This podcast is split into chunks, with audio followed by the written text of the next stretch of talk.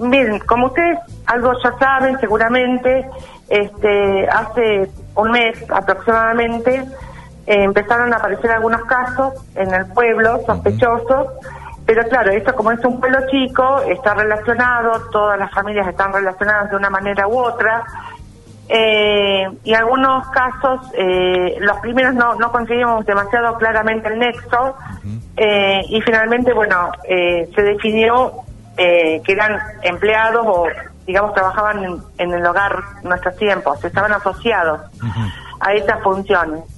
Por lo tanto, eh, todo se fue dando concatenadamente y rápidamente y a su vez algunos abuelos comenzaron a presentar síntomas y estuvimos todos más alertas también, esto fue real. Y el día 17 eh, se comenzó a hisopar específicamente en el hogar eh, a los abuelos. ¿Cuántos abuelos hay en el hogar, eh, Gabriela? Sí. Hay 36 abuelos. 36. Eh, sí, al comienzo se tuvo que hacer toda una logística, una organización de cómo teníamos que hisopar, a cuántos, y porque no es fácil eh, hacer, digamos, el hisopado y luego mandarlo, eh, hay que acordar con, con muchos niveles de atención. Eh, al principio eran grupos pequeños de abuelos y después al final eh, estuvimos mandando todos los días, así que en cuestión de pocos días y con la ayuda de los dos profesionales bioquímicos de la localidad, que son los doctores Aceta y Brown, y el doctor Delves, que es a su vez director del hospital de Villa Iris, este, entre dos médicos y dos bioquímicos pudimos hacer todo el testeo rápidamente. Rápidamente significó tres, cuatro días. Así que eh, la verdad que mm, se hizo rápidamente y bueno, arrojó como resultado eh, algunos eh, exámenes positivos. Eh, se hicieron los dos tipos de testeos, el testeo rápido y el PCR que se envía al PENA. Sí. Eh, Y casi del- todos los testeos rápidos nos dieron negativos. Eso fue una curiosidad, te diría. Ajá. Eh, pero bueno, Y si después con el PCR Los estaban asintomáticos, ¿viste? Está, Y después con el PCR, de los 36, ¿cuántos dieron positivo con PCR? Esta, de los 36 dieron 19, Ujú. eh, de los 19 quedaron 16 activos en este momento y hubo tres fallecidos por COVID y un otro fallecido mm, no COVID. Eh, en total son cuatro fallecidos, tres con COVID y uno sin COVID.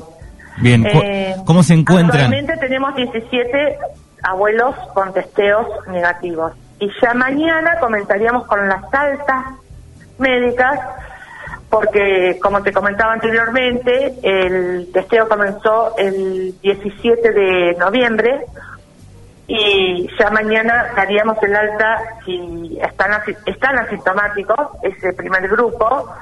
Así que por suerte ya esta oleada de, de mucha, no diría confusión, pero alarma, este, por suerte va calmando y, y se va clareando. Sí, sí, se- seguro. Lo que pasa que, bueno, tres fallecidos en, en, en el hogar por COVID, digo, eso es lo que provocó seguramente una gran alarma en toda la comunidad y en, y en, alarma. sí, y en sí, los sí. familiares de todos los abuelos del, del hogar, de los 36, ¿no?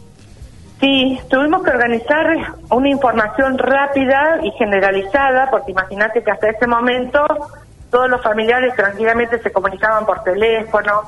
Pues tuvimos que organizar un, un, digamos, una logística de comunicación para que llegara la misma comunicación a todos y a todos rápidamente. Así que bueno, por suerte tenemos herramientas eh, como el WhatsApp, por ejemplo, que nos ayudó mucho, pero tuvimos que, que organizar, por ejemplo, un grupo de WhatsApp, imagínate, son 36 abuelos, todas las cantidades familiares y bueno, todo fue este solucionándose, pero hubo mucho trabajo, ¿viste?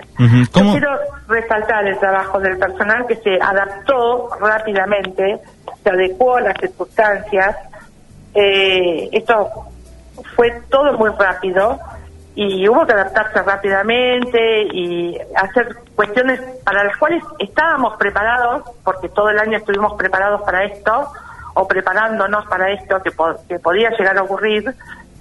Y que lamentablemente nos llegó y ocurrió a los ocho o nueve meses de preparación, que ya estábamos casi todos más relajados o pensando que ya se pasaba el año o y pero bueno siempre se trabajó preparándose para esta ocasión y la verdad que ya a fin de año ya de por sí estamos todos medio cansados y bueno hubo que reactivar las neuronas y todo para para adecuarnos a esta situación Gabriela eh, eh, ¿cuál es la, el estado de, de salud de los últimos este positivos Mira, ayer yo estuve en el hogar viendo caso por caso, este, justamente tengo esta información bien fresca.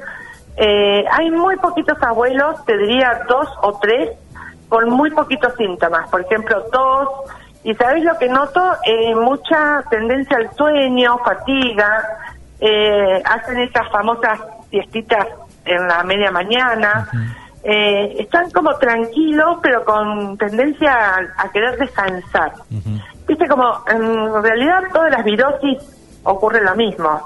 Uno se puede curar de la virosis, pero te queda como un decaimiento, un cansancio que a veces puede durar hasta un mes. Sí, eso es lo que aluden este, incluso más jóvenes que han tenido COVID.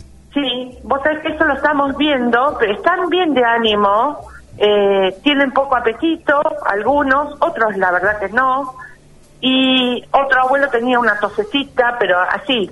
Eh, no, no es que quiero subestimar el síntoma, es realmente así.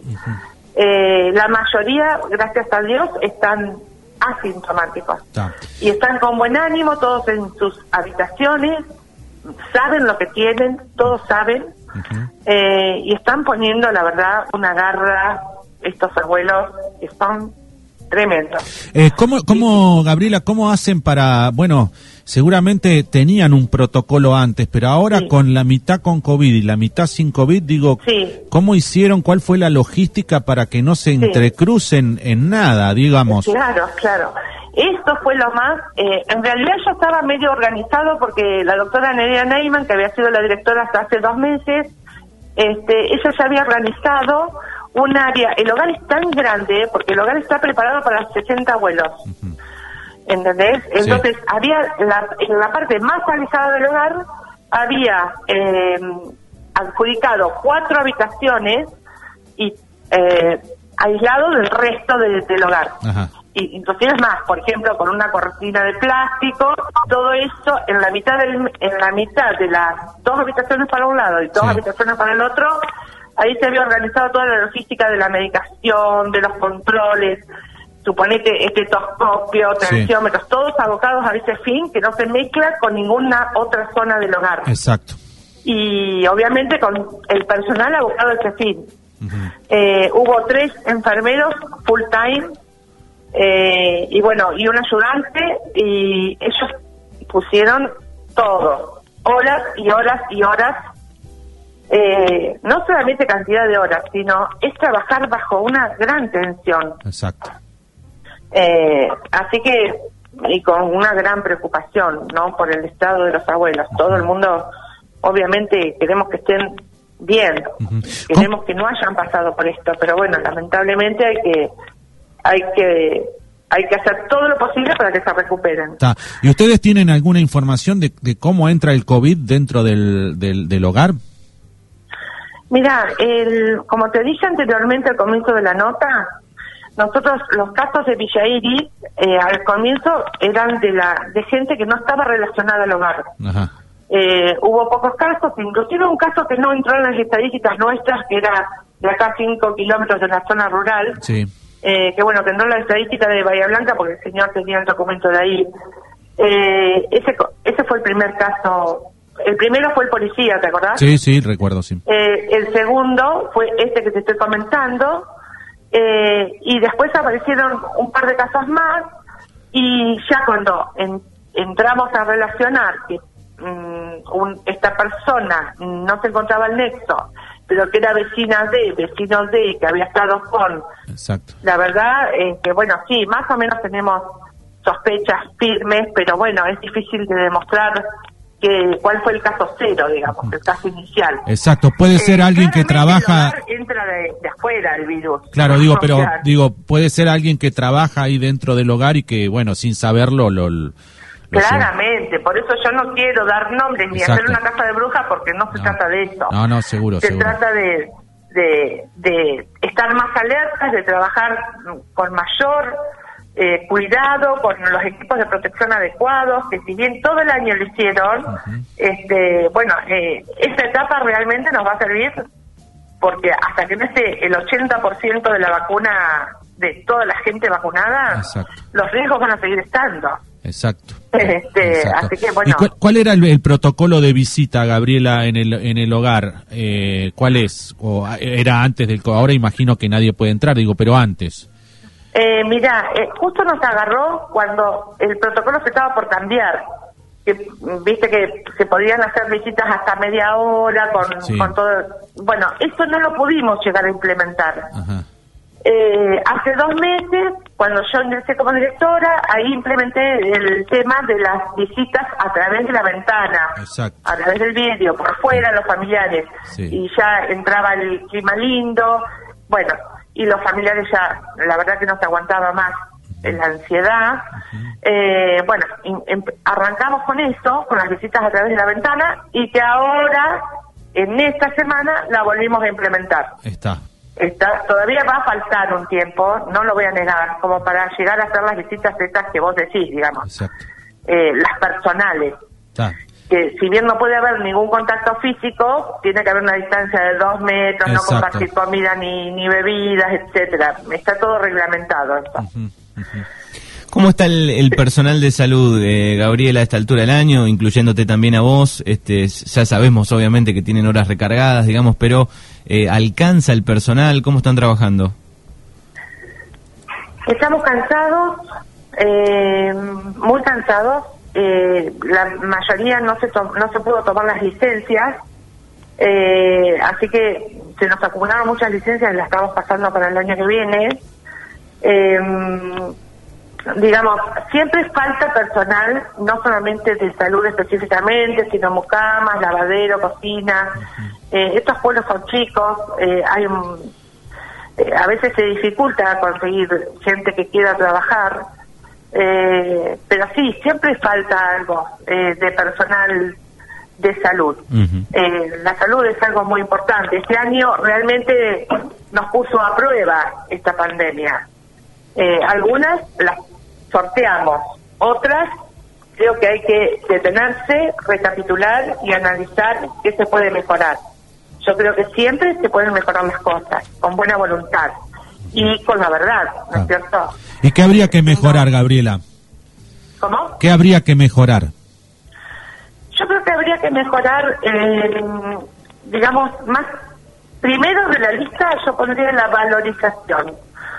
Eh, nosotros los médicos en, en las jergas nos reíamos cuando veíamos por televisión que las ciudades se hacían aplausos y qué sé yo.